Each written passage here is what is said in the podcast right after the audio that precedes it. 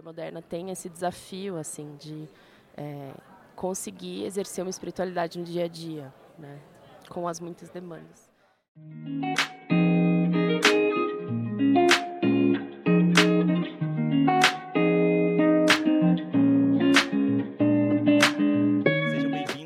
Mais uma transmissão, mais um vídeo gravado aqui no Congresso Ressurgência, Conferência Ressurgência, com os nossos amigos CTPI e tudo mais. E eu quero, antes de apresentar a convidada, eu vou passar a palavra para a nossa querida Israele Hack. Conta pra gente, Isa, quem que tá hoje aqui? Oi, gente. Primeiramente, queria agradecer o privilégio de estar aqui, né?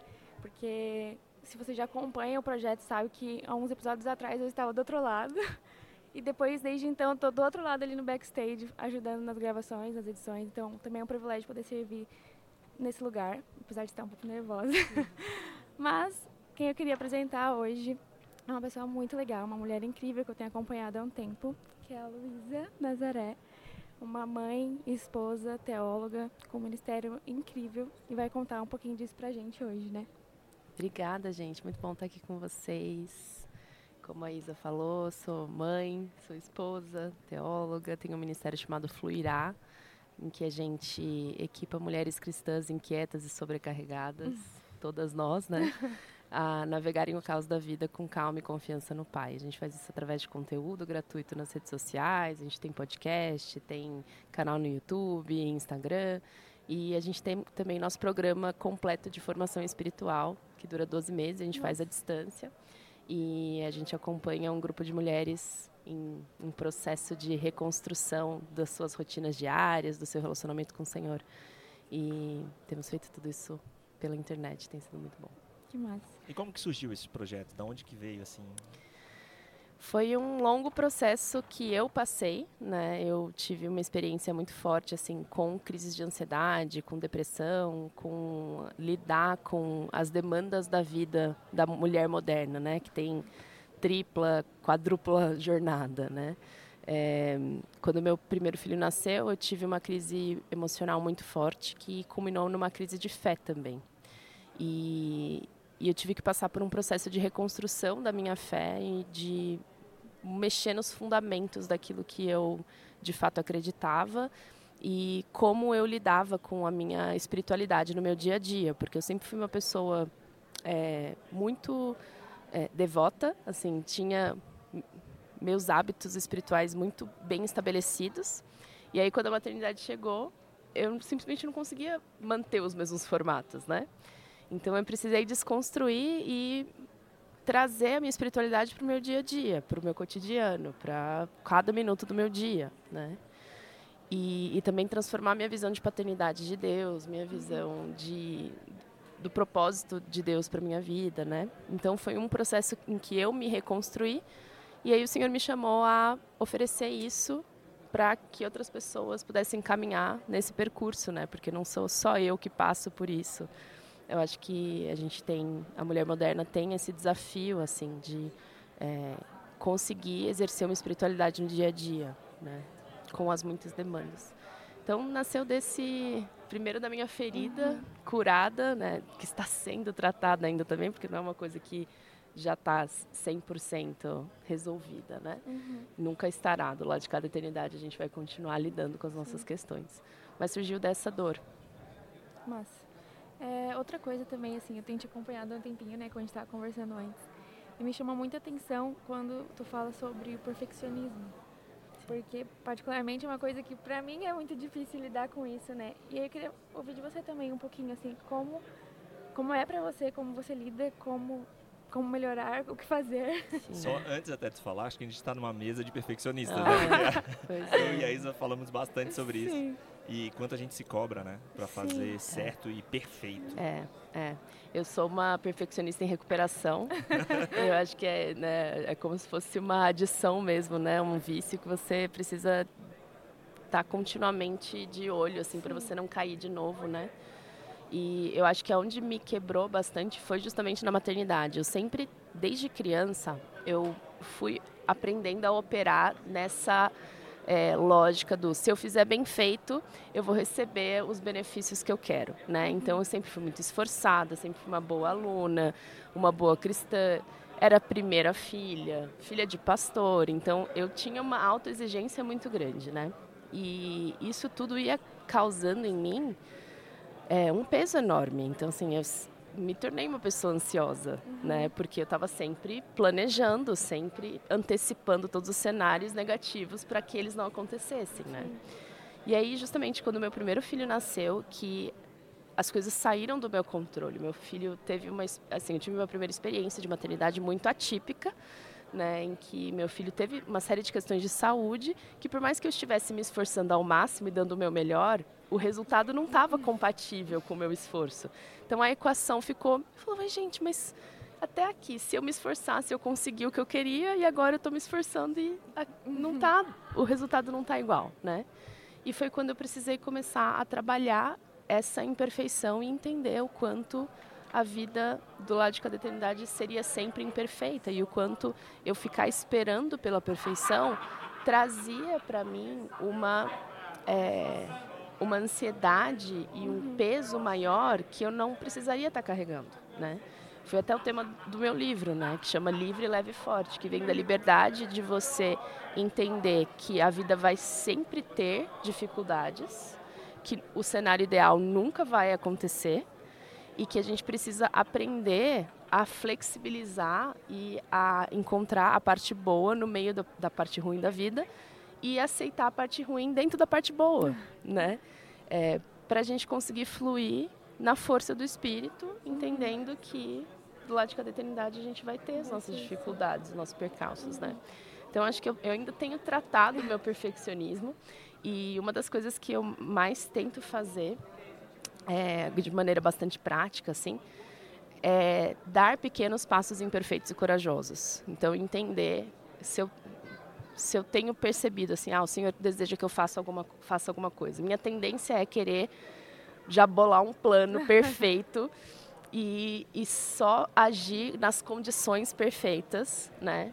E aí o que eu tenho percebido é, não, eu, eu preciso pensar o que eu consigo fazer hoje com o que eu tenho hoje, uhum. mesmo que isso seja imperfeito, porque eu vou aprender e eu vou continuar melhorando, né? E isso é difícil para nós perfeccionistas, porque a gente se cobra muito e a gente Sim. tem a tendência a olhar para essas coisas imperfeitas e falar, nossa, não valeu a pena. Sim. Então, acho que do, de um outro lado também cultivar a gratidão. Sim. Você ter um, a disciplina espiritual mesmo de você olhar para aquilo que você faz e entender, não é perfeito, mas é bom. né? Chega, uh, eu vou citar um exemplo que acontece comigo, né? Além das perfeições no que eu faço, eu acabo levando a perfeição na cobrança das pessoas que estão comigo. Sim. Né? Então, essa exigência que os outros façam exatamente do jeito que a gente imagina, do jeito que a gente pensou, é. e do jeito que a gente planejou. Exatamente, com, com certeza. E isso a gente coloca um peso enorme na, na vida das pessoas, né? Sim. Porque como a gente não se permite ser imperfeito, a gente não permite, permite que o outro seja imperfeito. Só que é, isso até vai de encontro com a nossa vida cristã, né? Cristo não considerou que ser igual a Deus era algo a que ele deveria se apegar, então ele se humilhou e se tornou homem, né? E a gente que é homem, a gente quer ser divino, né? A gente quer se considerar onipotente, onisciente, onipresente é, e, e exigir de nós mesmos e do, dos outros uma perfeição que só Jesus vai ter, Sim. né? E que a gente não vai, não vai ter condição de, de corresponder. Sim. É muito louco, né? Porque esse assunto e é um ciclo vicioso, né? A gente tenta ser perfeito, aí a gente falha, daí a gente aí vem aquela aquela culpa Aí você vai de novo, daí você, tipo, não consegue nunca alcançar. Então você vai sempre ter aquela culpa de não conseguir alcançar a perfeição que eu gostaria, assim. É, é muito exaustivo. E a gente acaba perdendo a oportunidade de, é, de nos conectar genuinamente com as pessoas, sabe? Uhum. Então, por exemplo, por ser filha de pastor e é, precisar dar um bom testemunho, eu achava que eu precisava aparentar ser perfeita mas isso distanciava as pessoas de mim uhum. e me distanciava das pessoas. Porque as pessoas não querem se relacionar com alguém perfeito. Uhum. Tipo assim, não parece, se identificam. Não né? se identifica, Sim. parece uma coisa longe, assim, né? A pessoa está lá no pedestal e tudo mais. Então, a partir do momento que eu percebi, cara, eu posso reconhecer que eu tenho as minhas limitações. Por mais uhum. que doa, é difícil. É, mas é justamente através das minhas limitações que as pessoas vão se identificar e se conectar. Sim. Porque todo mundo erra, senão a gente fica cada um dentro das nossas armaduras de perfeição, é, projetando uma imagem de perfeição e por dentro pensando, será que só, sou só eu? Sabe? Só eu que tenho essa dificuldade? Solitário ainda. É, e tem uma liberdade muito grande de você olhar para o outro e falar, nossa, você também. Uhum. Então vamos junto, vamos tentar melhorar junto, né? Eu vi que o teu primeiro encontro com Jesus em um dos teus vídeos foi aos sete anos de idade, é isso? Sim, sim. É, eu sou nascida e crescida, nunca desviada da igreja, né? É, então, filho de pastor, a gente não tem muito claro assim aquele momento de ah, minha vida mudou para água pro, da água para o vinho, né? Mas eu me lembro que aos sete anos eu tive essa primeira compreensão é, e de tomar uma decisão de, né, não é isso, eu quero isso para minha vida. Uhum. É, mas eu, eu ainda acho que foi num lugar de medo, né? Ainda mais sendo sendo perfeccionista, era do tipo nossa, eu não quero errar, porque eu não quero ir pro, pro quero inferno. então, é, então tá bom, se é Jesus o caminho para ir pro inferno, eu vou, né? E aí, aos 14 anos, eu tive uma outra experiência muito forte de compreender a graça, né? De entender, assim, a, a maravilhosa graça de Deus. Deus como pai, bondoso, né? É, mas ainda assim, eu acho que eu era bastante religiosa, assim. Eu operava num lugar de performance, de, ah, se eu fizer tudo certo, Deus me abençoa. É, eu sou uma boa filha, uma boa cristã, sabe? Sou uma boa cristã, meio, né, média. fariseuzinha. É, por mais que eu não soubesse. E, assim, e eu acho que foi um processo, né? Não é que eu não, não fosse crente, eu já era crente, só que eu estava no processo de amadurecimento, né? Mas eu, e, e por conta dessa autocobrança, dessa expectativa muito grande que eu tinha para comigo mesma, eu tinha uma série de questões emocionais, né? Tinha gastrite nervosa, tinha enxaqueca, é, era muito ansiosa, tive um primeiro período depressivo aos 16 anos, né? Então, a que, é, a que custo que eu acabei é, carregando essa perfeição durante tanto tempo? Aparente perfeição, porque não era, né? Sim. E então, e aí aos 25, que foi quando eu tive essa crise emocional e, e de fé grande quando eu tive meu primeiro filho, que eu acho que eu compreendi o, o evangelho da, do reino de Deus e da, da missão, assim. E por conta do sofrimento, eu acho que foi algo que me levou para um lugar de é, de entender que o Senhor não tava, não tinha me prometido uma vida de margarina, sabe? De comercial de margarina. E, e, e compreender, até com vergonha, que eu estava até ali me relacionando com o Senhor em troca da vida de comercial de margarina. Por mais assim, nossa, cresci numa igreja que eu creio que tem uma teologia saudável e tudo mais, mas ainda assim, emocionalmente, eu estava me relacionando com o Senhor na base da barganha do tipo, cara, se eu for uma boa boa cristã, o Senhor vai me dar a vida de comercial de margarina que eu tanto quero. E aí, quando Ele não me deu, é, eu tive que me questionar e olhar e falar assim, ué, será que vale a pena eu continuar? Porque se esse Deus não me promete, se a equação não é seja uma boa menina e receba o comercial de margarina. E aí foi nesse período em que eu entendi, a, eu, eu tive uma, uma compreensão maior da missão e do, do reino e do papel do sofrimento nisso tudo. E você falando assim do comercial de margarina é muito da nossa geração, né? Aliás, é um pouco mais jovem que eu, mas da, da Isa já não é. Mas talvez sejam as referências nas redes sociais. Sim, a vida da- totalmente. de pessoas que a gente coloca como referência nas redes Exato, sociais. exatamente. E a gente fica com essa expectativa de, de vida abençoada, né? Ah, o que que é uma vida abençoada? É uma vida em que tudo deu certo e se eu estou no centro da vontade de Deus, as coisas não vão estar dando errado. E aí, quando você entende o evangelho do reino, de que Jesus veio, venceu e ascendeu, deixou o Espírito com a gente, vai voltar. E neste período, entre a primeira vinda e a última vinda de Jesus, o reino já está, mas ainda não. E esse período é um período de missão, não de satisfação. Não de receber algo em troca. Exatamente. Aí tudo mudou. Eu entendi, não, eu estou em missão. Então, se essa missão envolve sofrimento, porque esse sofrimento vai ter fim, então, assim, é um breve período de tempo de é, abrir mão para uma eternidade de satisfação, né? Então, você troca essa equação e aí o sofrimento passa a ser um pouco mais tolerável, né? E a ausência da vida de, marga de comercial de margarina passa a ser também mais tolerável. Né? Muito massa. É... E também muda muito a perspectiva, né? Isso de eu não estou aqui nesse tempo para receber a curto uhum. prazo. A gente sim vai receber, mas e muda totalmente a nossa visão, né? As ansiedades, aquilo que a gente, as expectativas até no outro quando a gente faz pequenas coisas, como a gente tinha falado, né?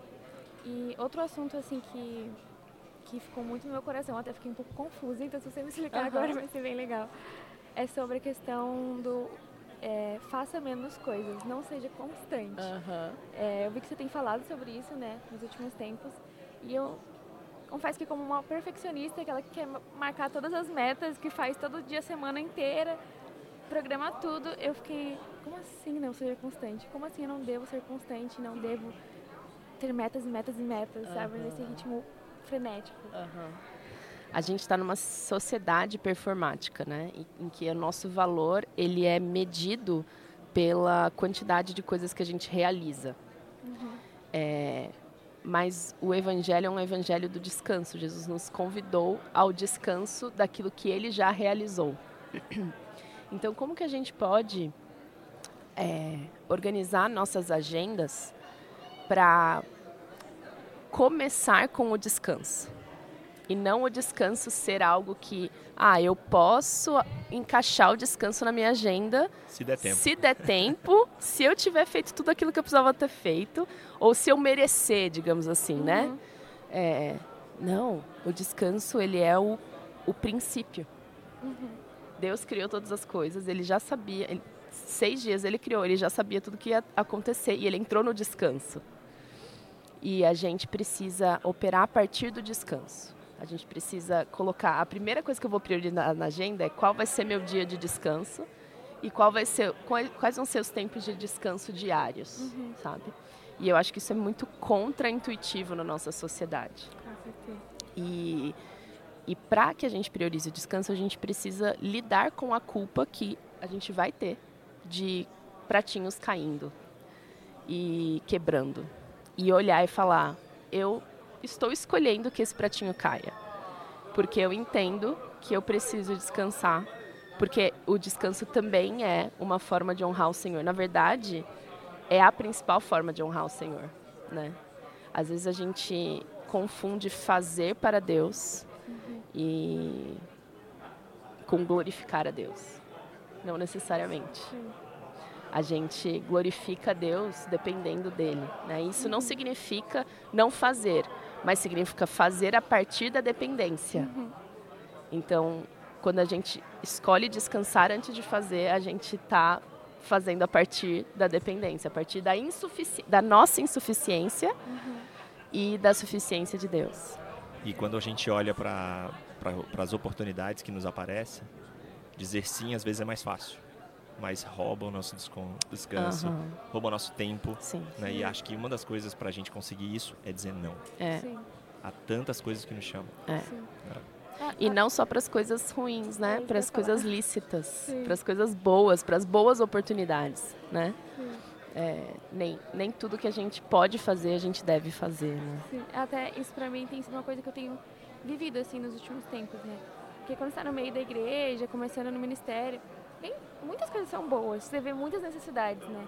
Então você fala, nossa, eu quero muito fazer isso, aí eu quero fazer isso, aí eu quero fazer isso, aí precisa disso, precisa disso, ah, esse ministério está precisando, não tem ninguém, esse também não tem ninguém, esse também não tem ninguém. E você quer, tem aquela vontade de, nossa, mas eu preciso estar em todas as coisas. Até no ano passado eu tava assim, e aí, tipo, quase casando, e eu falei assim, gente, eu não. E eu, eu não consigo. E aí, tipo, até uma época que eu meio que saí, assim, de vários ministérios. E eu fiquei com uma culpa. Falei, meu Deus, Senhor, eu não estou mais te servindo, eu sempre estive. E foi um processo para mim, para entender, não, eu continuo servindo, agora de uma forma mais específica, num Sim. ministério mais direcionado também, né? Que às vezes a gente consegue fazer com mais excelência do que tentando segurar as pontas de todos os outros, é. né? Isa, sabe, eu, eu vivenciei isso quando os meus filhos nasceram. Eu tive um filho muito perto um do outro, né? Deu dois anos de diferença. Uhum. E dura, então, durante uns. Até o meu mais novo ter uns dois, três anos, eu não conseguia exercer é, funções na igreja uhum. como antes. Eu tinha duas crianças pequenas, né? E eu me sentia muito culpada. Falei, gente, será que eu não estou fazendo nada pelo reino? Como é que pode, né? Sim. E aí, é, teve uma, uma das minhas mentoras espirituais que falou, filha, você está servindo o Senhor. O seu primeiro, o seu ministério agora é esse. Sim. E aí, como a gente lidar né, com essa falta aparente de produtividade ou de resultados, e você entender, não, eu, tô, eu estou servindo o Senhor nessa estação da minha vida, nessa temporada, eu estou servindo Ele aqui, é, trocando fralda de bebê, sabe? Dando, Sim. dando de mamar para bebê.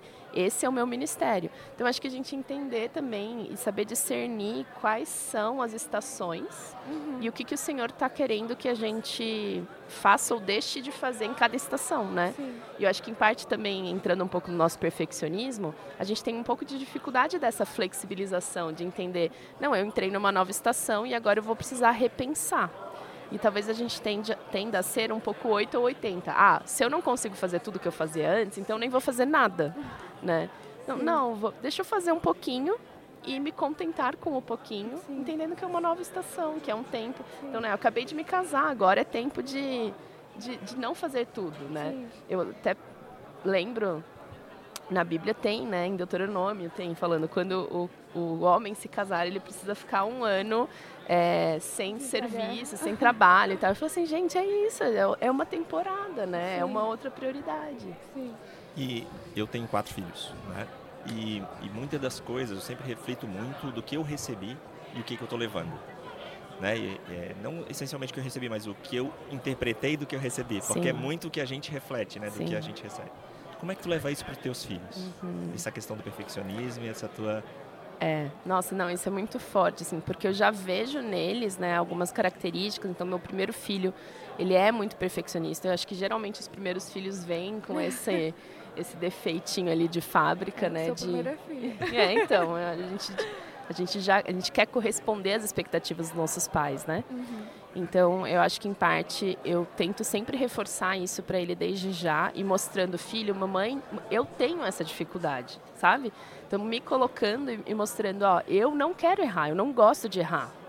Mas errar faz parte, é importante errar, inclusive, Uhum. porque se você não tentar, você não vai errar. Né? Se você é, às vezes a gente deixa de errar, mas a gente deixa de tentar. A gente deixa de experimentar algo que a gente poderia ter experimentado, né? Então acho que me colocar no lugar, mostrar que me fez mal, que é ruim para mim e, e- e trazer isso para ele, né? Então meu primeiro filho é bastante perfeccionista, meu segundo é muito ansioso. E aí eu também vou tra- tratando a ansiedade com ele nesse nesse lugar de, ó, mamãe é assim, eu tenho essas dificuldades e vamos tentar é, desde já você ir aprendendo, né? Mas acho que respeitar também o processo dos nossos filhos, né? Porque eles vão, não necessariamente só porque a gente está falando, eles vão e vão Absorver, absorver, né? Eu acho que às vezes eles vão ter que vivenciar. essa dor de você falar assim, cara, ele para aprender ele vai ter que vivenciar Uhum. na pele, ele vai ter que, né? E eu vou, vou ficar lá do lado dele, Sim. né? Enquanto ele vivencia. Mas achei muito legal isso de já se colocar, tipo, eu vivo isso. Porque quando ele passar por isso, ele vai saber para quem recorrer. É. Muitas vezes é, os pais, né? Acho que hoje tem mudado, mas coloca, tipo, um pai é um pedestal. Então, se você tem uma dificuldade, você não consegue chegar aos seus pais, né? Tipo, eu com os meus pais sempre tive essa liberdade, o que me ajudou muito. Porque, tipo, tava numa crise de ansiedade, eu sei que eu podia chegar lá, falar um monte com meus pais, e os pais... Minha mãe ia chorar comigo, meu pai ia falar um monte junto também. E aí, tipo, mesmo que não seja o final, não resolveu, mas eu já me sentia, "Uh, eu tenho uma rede de apoio comigo, né? Eu não tô sozinha nesses problemas, assim. Então isso ajuda muito, como filha, né? Sei que você está com horário agora, mas a conversa está tão gostosa, a gente ficaria horas aqui. Mas obrigado, obrigado pelo teu Eu que tempo. agradeço, gente. Muito bom, muito Foi bom estar com vocês. Obrigada pelo convite. Tá bom. Você continua acompanhando a gente aí no Tronocast. Em breve, mais novidades. Obrigado!